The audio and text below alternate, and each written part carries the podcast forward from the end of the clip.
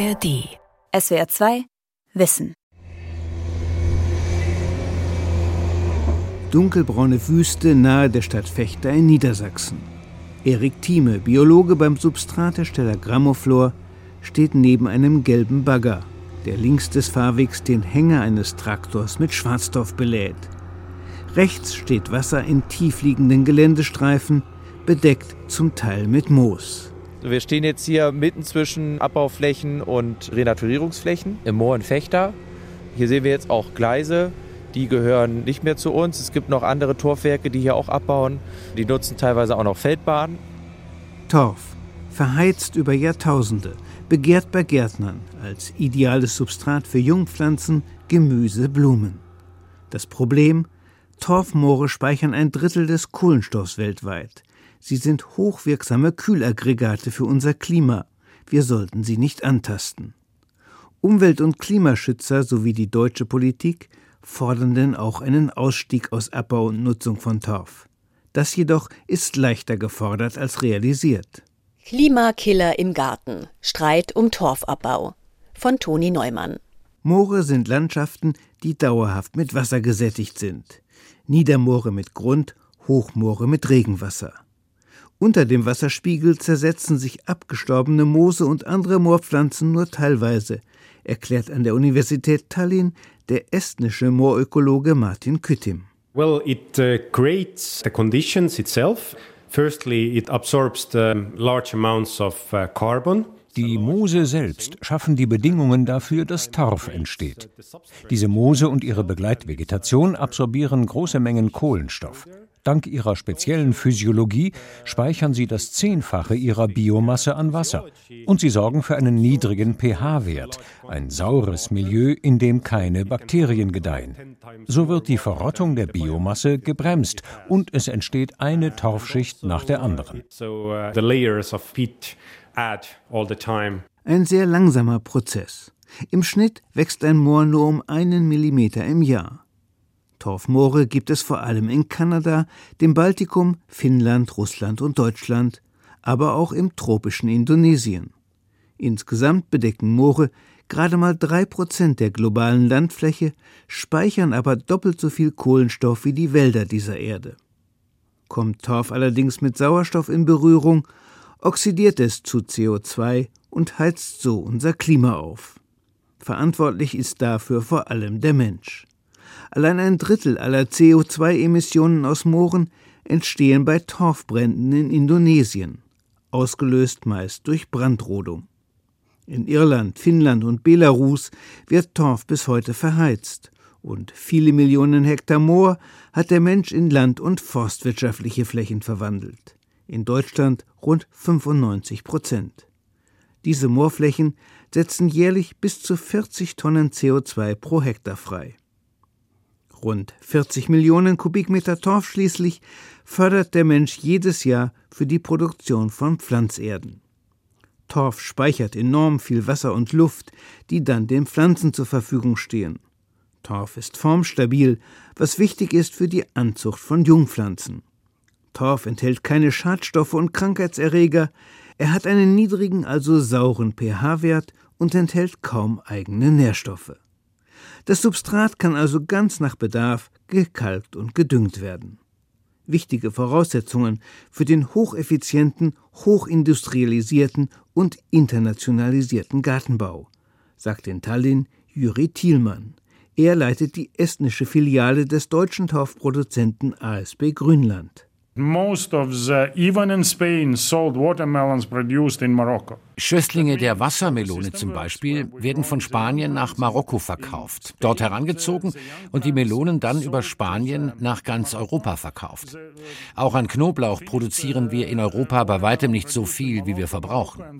30 Prozent unseres Knoblauchs beziehen wir deshalb aus China, wo er auf Torf aus dem Baltikum, Finnland und Kanada produziert wird. From Baltic states, from Finland, from Canada and so on. 130 Milliarden Euro pro Jahr setzt allein der EU-Gartenbau um.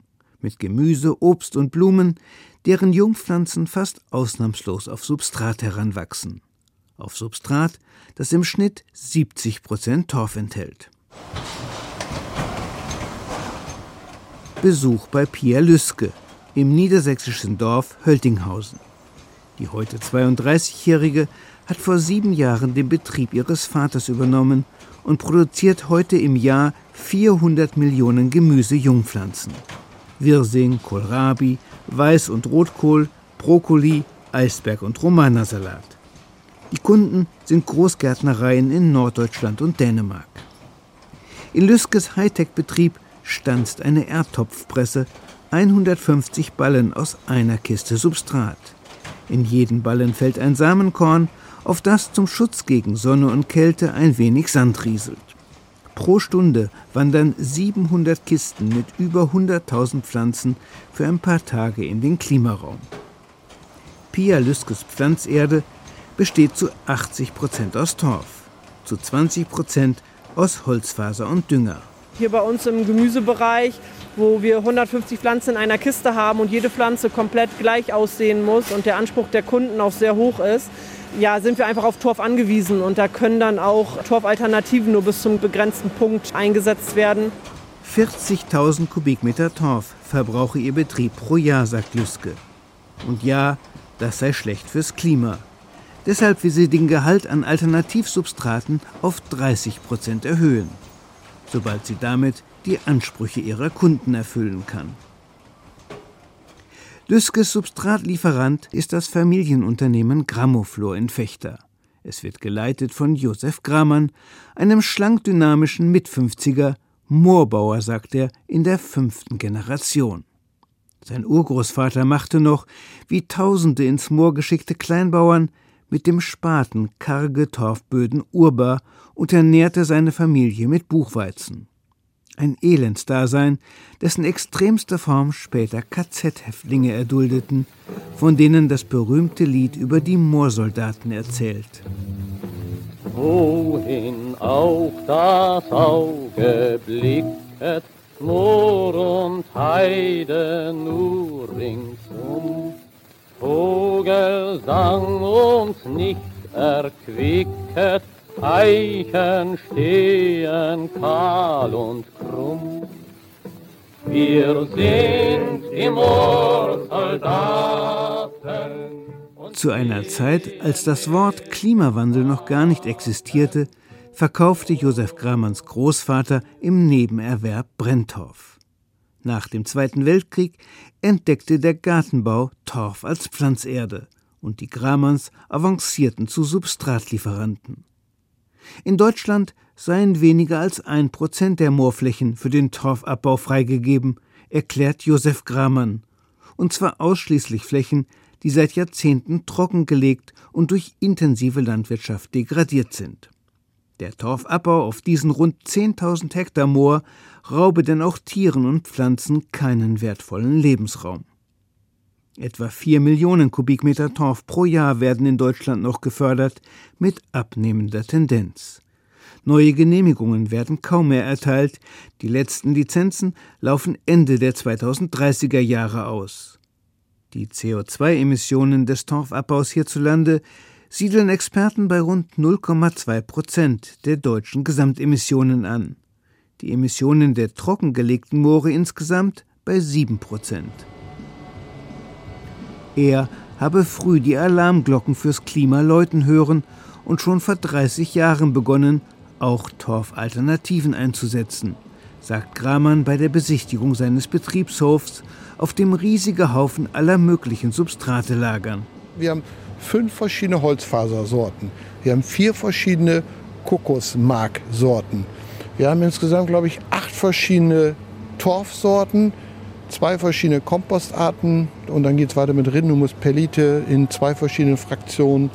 Bimsch, Sand, Feuchtton, Tongranulat, Tonmehl. Also wir haben insgesamt 24 von diesen großen Bunkern, die mit dem Radlader beschickt werden. Und in jeden Bunker kommt ein ganz bestimmter Rohstoff und der Mischmeister, wenn er die Rezeptur anlegt, sagt er eben aus dem Bunker Nummer 20 oder Nummer 18 möchte ich so und so viel Prozent. Das kann also sein, dass eine Profi-Erde aus inklusive Dünger 20 verschiedenen Komponenten besteht.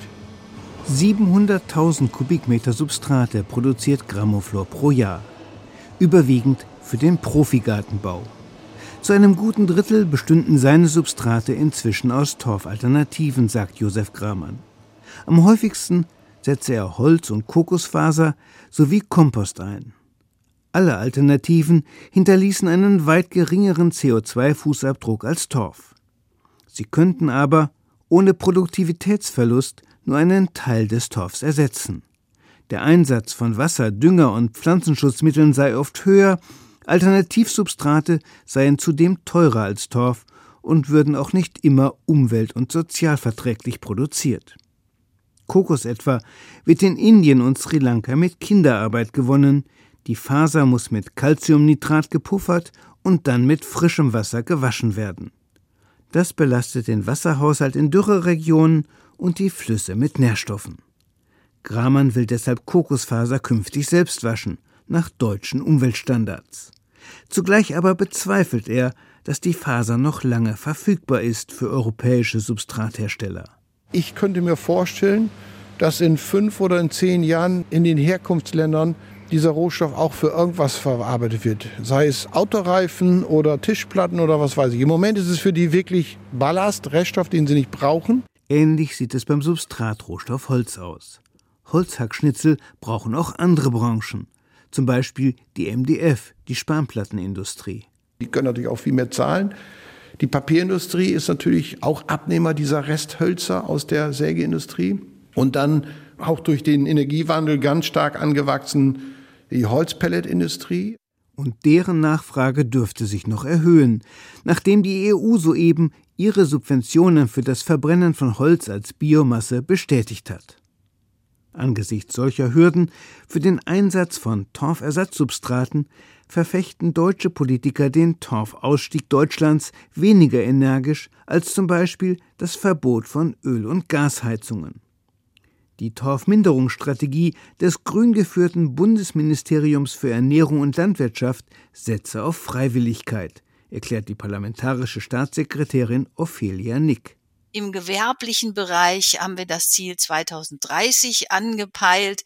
Wir sehen aber, dass wirklich gerade da viele Schwierigkeiten gibt, weil Torf eben ein unglaublich gutes Substrat ist und unsere ja, Forschungen an Ersatzprodukten tatsächlich immer noch nicht mithalten können mit dem Torfsubstrat. Das Ende des Torfeinsatzes im professionellen Gemüseanbau sei noch nicht absehbar bestätigt Holger Buschmann, Landesvorsitzender des Naturschutzbundes Deutschland NABU in Niedersachsen.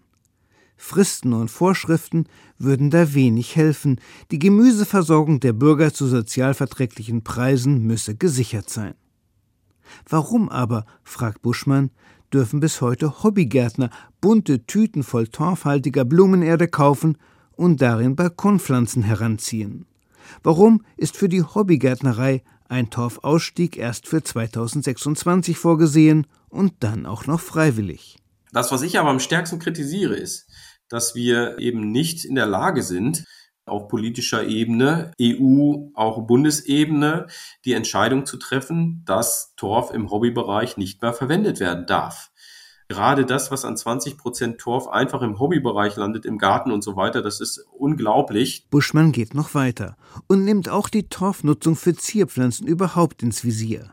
Immerhin 30 bis 40 Prozent des Verbrauchs. Gerade bei den Zierpflanzen ist das völlig unnötig. Da geht es tatsächlich in erster Linie um Ästhetik, damit die Pflanzen möglichst schön aussehen und nicht unterschiedlich aussehen. Und äh, da geht es natürlich um Verkaufsinteressen.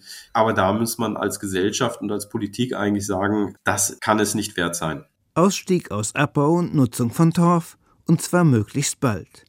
Ein weiterer deutscher Musterknabenausstieg zum Schutz von Umwelt und Klima. Was aber bringt es tatsächlich dem Klima, wenn Deutschland zu hohen Kosten seine CO2-Emissionen um gerade mal 0,2 Prozent reduziert? Solange nicht die Welt, solange nicht zumindest die anderen EU-Länder mitziehen.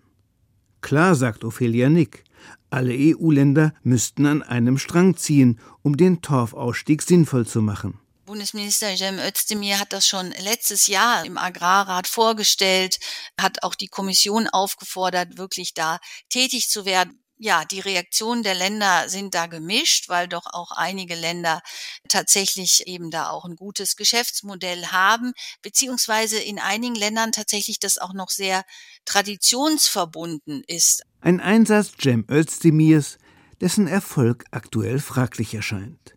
Das belegen drei Beispiele. Beispiel 1 Irland. Der staatliche Energiekonzern Bordnamona hat jahrzehntelang 5 Millionen Kubikmeter Torf pro Jahr verbrannt, um Strom zu produzieren. Inzwischen jedoch sind die großen Torfvorkommen Irlands fast erschöpft und laut Europäischem Gerichtshof verstößt Irlands Torfverfeuerung in Kraftwerken gegen EU-Umweltrichtlinien. Sie läuft deshalb Ende 2023 aus. Das Problem? Etliche Kraftwerke verbrennen nun statt Torf Holz. Allein das Kraftwerk Edenderry in den irischen Midlands wird fortan mit einer Million Tonnen Tropenholz pro Jahr gefüttert, abgeholzt in Brasilien, im Mündungsgebiet des Amazonas. Edenderry produziert zudem ausschließlich Strom. Das heißt, über 60 Prozent des Brennstoffs, egal ob Holz oder Torf, werden ungenutzt durch den Schornstein gejagt. Sie heizen ausschließlich das Klima auf. Und 14 Prozent der irischen Haushalte heizen weiterhin mit Torf. Beispiel 2. Finnland. Hier wurden noch vor 15 Jahren 20 Millionen Kubikmeter Torf pro Jahr verheizt. Vor einigen Jahren beschloss die Regierung dann, aus der energetischen Nutzung von Torf auszusteigen und stattdessen Holz aus Russland zu verbrennen. Am 8. März 2022, wenige Tage nach Beginn des Ukraine-Kriegs, jedoch beschloss Finnlands Regierung, die Holzeinfuhr aus Russland umgehend zu stoppen. Und der staatliche Energiekonzern Neova erhielt den Auftrag, ab sofort wieder 8 Millionen Kubikmeter Torf pro Jahr für lokale Heizkraftwerke bereitzustellen. Das ist doppelt so viel Torf, wie Deutschland abbaut. Beispiel 3 Baltikum die drei Staaten Litauen, Lettland und Estland fördern zusammen ein Drittel des Torfs weltweit. Und außer wenigen Klima- und Umweltschützern will das niemand dort ändern. Im Gegenteil, berichtet Jan Peters, Sprecher der Moorschutzorganisation Wetland International. Wir müssen sehen, dass ein Großteil des Torfes heute schon in Deutschland und auch in anderen mitteleuropäischen Ländern wie den Niederlanden eigentlich aus dem Baltikum kommen. Also im Baltikum werden großflächig weiterhin Torfe abgebaut, auch tatsächlich aus Mooren, die in sehr gutem Zustand noch sind. Besuch bei knietiefem Schnee auf einem Gutshof, gelegen außerhalb des Dorfs Kolgajani im Südosten Estlands. Bäuerin Inka Lanzalu und ihr Mann kultivieren auf 1000 Hektar Ackerland Kartoffeln, Roggen und Weizen. Seit zwei Jahren aber fördert eine Firma unmittelbar angrenzend an ihr Land Torf. me oleme näinud seda, et kui on kuum ja kui ma sõidan koju, Seitdem finden wir auf unseren Feldern viel mehr braune Moorschlangen als früher. Der Wasserspiegel in unseren Brunnen ist gesunken und im Sommer ist es bei uns zwei Grad wärmer als im Dorf. Außerdem regnet es weniger. Die dunkle Oberfläche des Torfs absorbiert wohl besonders viel Sonnenlicht und die wieder abgestrahlte Hitze vertreibt einen Teil der Wolken.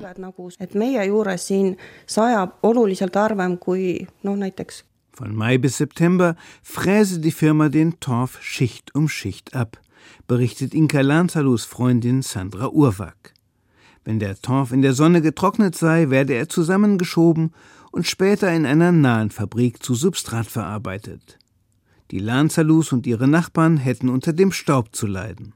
The beet harvesting creates this microdust that you can't really see, but the people living nearby they actually Der Torfabbau verbreitet überall hier Feinstaub. Diesen Staub sieht man kaum, aber er setzt sich auf den Fensterscheiben ab und wir atmen ihn Tag für Tag ein. Hinzu kommen etliche Moorbrände jeden Sommer. Because it's a great risk for great fires. Sandra Urwag führt den Besucher zu einem schneebedeckten Moor. Dünn bestanden mit kleinen Birken, begrenzt durch frische Entwässerungsgräben.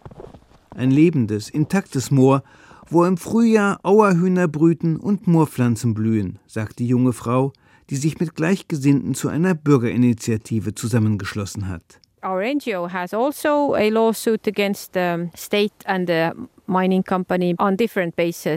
uh, Bürgerinitiative hat Estlands Regierung und das Torfunternehmen verklagt.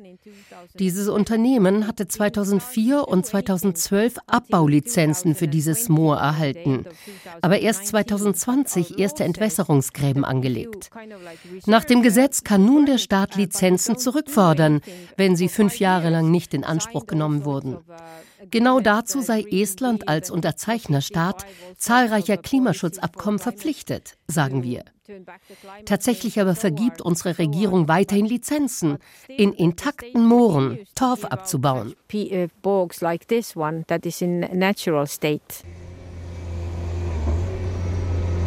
Im niedersächsischen Fechter belädt der gelbe Bagger der Firma Grammoflor Hänger um Hänger mit Torf, während Biologe Erik Thieme auf einen etwas entfernten See deutet. In Deutschland müssten Torfunternehmen abgetorfte Flächen renaturieren oder wiederverwässern, erklärt Thieme. Und dort drüben habe ein anderes Unternehmen Erdwelle um ein erschöpftes Abbaugebiet gelegt, Wasser reinlaufen lassen und dann hat man einen großen See, dann ist eigentlich schon das, was man von behördlichen Auflagen hat, an Renaturierung schon fast abgeschlossen. Tatsächlich aber ist so nur ein Ziel der Renaturierung erreicht. Die wiederverwässerte Fläche emittiert keinen Kohlenstoff mehr. Aber ein richtiges Hochmoor, wie wir es haben wollen, mit der Begleitvegetation und der richtigen Flora, kommt halt erst durch diese Bulltorfmoose. Bulltorfmoose, das seien besonders robuste Torfmoose, erklärt Erik Thieme und deutet auf am Fahrweg liegende Geländestreifen, die der Firma Grammoflor gehören. Da ein etwas höher liegender Streifen wo noch Torf abgebaut wird. Dort ein etwas tiefer liegender Streifen, in dem Wasser steht. Zum großen Teil bereits bedeckt mit Moos. Mit Bulltorfmoosen, die Erik Thieme in Grammoflors Gartenlabor herangezogen hat und die hier in Ruhe wachsen können. Geschützt vor Wind und Wellenschlag. Und unter dem Wasser liegen noch 50 cm Torf, damit im Sommer das Wasser nicht versickert und die junge Moorvegetation das richtige Milieu vorfindet. Ober-Unterfeldtechnik nennt Josef Gramann die von ihm entwickelte Technik der Wiederverwässerung. Wenn wir renaturieren, dann reden wir ja nicht über Sportplatzgröße, sondern wir reden über Millionen von Quadratmeter, die wir eigentlich vor der Brust haben. Und da kann ich nicht Leute die ganze mit Gießkannen durch die Gegend schicken, die dann irgendwo die Bulltorfmoose immer wieder hochpäppeln, wenn es mal zu trocken ist. Am Ende des Tages muss die Natur das selber regulieren. Holger Buschmann, Leiter des NABU Niedersachsen, ist voll des Lobes für den Torfabbauer und Wiederverwässerungspionier Gramann. Das hat keine andere Firma gemacht in dem Prinzip, sondern nur diese Firma. Und er konnte nachweisen über die vielen Jahre, dass das tatsächlich funktioniert. Also die Art und Weise, wie er abbaut. Und da hat er wirklich Pionierarbeit geleistet. Und ich finde es sehr merkwürdig, dass andere Firmen sich dann nicht mehr Gedanken machen. Holger Buschmann und Josef Gramann machen sich Gedanken auch über das eigentliche Moorproblem in Deutschland. Die Klimagasemissionen aus Moorflächen, die infolge jahrzehntelanger intensiver Landwirtschaft schwer geschädigt sind. 1,3 Millionen Hektar, die 20 bis 30 Mal so viel CO2 emittieren wie der Torfabbau. Gramann hat vor sieben Jahren mal einen Neuantrag auf Torfabbau gestellt. Damals hat er die genaue Höhe der betreffenden Fläche messen lassen. Da haben wir jetzt vor drei Wochen nochmal an den gleichen Stellen wieder ein neues Höhenvolumen aufnehmen lassen. Und wir haben dort Torfzehrung innerhalb von sieben Jahren irgendwo zwischen 20 bis 30 Zentimeter. Das heißt, jedes Jahr drei bis vier Zentimeter hat sich dort abgebaut. Um solch katastrophale Klimagasemissionen zu verringern und auch das Ziel der nationalen Moorschutzstrategie von 2021 zu erreichen, müsste Deutschland bis 2030 150.000 Hektar geschädigter Moorfläche wiederverwässern. Das würde einen zweistelligen Milliardenbetrag kosten. Geld, das nirgendwo in Sicht ist. Zurzeit werden in Deutschland gerade mal 2000 Hektar Moorland jährlich saniert und der große Rest emittiert weiter, bis in einigen Jahrzehnten der gesamte deutsche Torf in die Atmosphäre entschwunden ist. Das müsse man stoppen, sagt NABU-Chef Buschmann und ist froh, dass das Land Niedersachsen hier auch die Torfindustrie in die Pflicht nimmt. Sie muss nicht nur selbst abgetorfte, sondern auch einige vom Torfabbau nicht betroffene Flächen wiederverwässern. als Klimakompensation. Das könne man ausbauen, meint Buschmann. Macht es nicht dann sogar Sinn, eventuell ein bisschen weiter Torfabbau zu betreiben, dafür zusätzliche Flächen eben zu renaturieren, zu Moor zu entwickeln, so dass ich auch schneller wieder zu CO2-Senken komme? Also in einer solchen Situation kann es tatsächlich sogar vorteilhaft sein, abzubauen im Vergleich zu einer intensiven landwirtschaftlichen Nutzung auf den Flächen. Dies insbesondere, wenn ein schnelles Ende des Torfabbaus in Deutschland letztlich nicht dem Klima hilft, sondern nur dazu führt, dass die Torf- und die Gemüseindustrie abwandern. Diese Abwanderung beginne gerade, meint Bernd Hofer. Der Geograf und Moorökologe aus Münster zählt wie Buschmann zu den führenden Moorexperten Deutschlands. Er berät Umweltschutzverbände, Unternehmen und Regierungen. Hofer war vor kurzem in China, in einer Region, wo intensiver Gemüseanbau auf Ackerböden zusehends an seine Grenzen stößt, auch wenn er unter Plastikfolie betrieben wird. Man kann mit dem Schnellzug eine Stunde lang durch dieses Gebiet rasen und sieht zu beiden Seiten bis zum Horizont nur Plastikfolie. Komplett alles unter Plastik. Und der Gartenbau läuft da direkt auf dem Boden und die Böden sind natürlich irgendwann an der Grenze. Dadurch, dass alles an Pflanzenschutzmitteln, an Nährstoffen, alles direkt in den Boden, ins Grundwasser geht, ist klar, dass der Gartenbau irgendwann auf den Tisch muss, also auf das Substrat muss. Wenn man die Nährstoffe im Kreis führen will, Wasserverbrauch reduzieren will und die Effizienz erhöhen will.